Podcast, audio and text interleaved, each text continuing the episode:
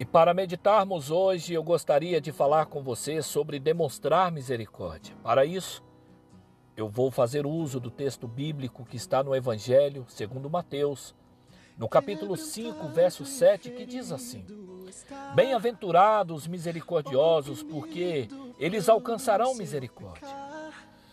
Ser misericordioso pode ser definido como conceder uma bondade imerecida a alguém Qualquer um pode dar às pessoas o que elas merecem.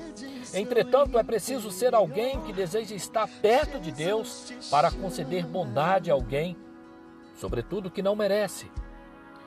A vingança diz: Você me tratou mal, por isso eu vou tratá-lo mal também. Por outro lado, a misericórdia diz: Você me tratou mal, mas eu vou perdoá-lo, eu vou restaurá-lo e vou tratá-lo como se você nunca tivesse me feito algo ou até mesmo me magoado. E isso é uma bênção. Poder dar e receber misericórdia. A misericórdia, por sua vez, é um atributo do caráter de Deus, que é visto na maneira como ele trata com seu povo. A misericórdia é boa para nós quando nós merecemos castigo.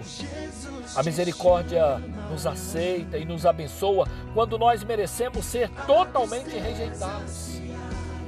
A misericórdia também entende nossas fraquezas e não nos julga ou critica.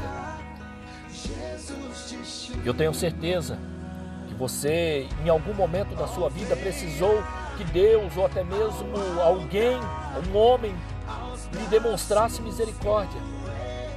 Eu tenho certeza disso, porque todos nós precisamos regularmente. E a melhor maneira de receber misericórdia é estando ocupado dando misericórdia a Deus. Se você dá julgamento, você receberá julgamento. Se você dá misericórdia, você receberá misericórdia. Lembre-se, a palavra de Deus nos ensina que nós colhemos exatamente o que nós semeamos. Portanto, seja misericordioso e seja abençoado.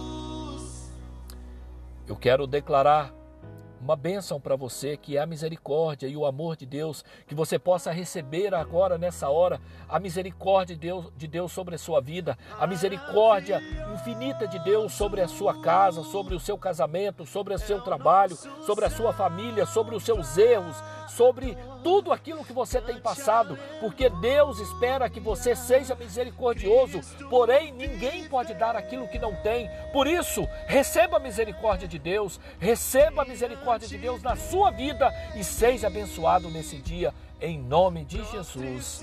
Amém e amém.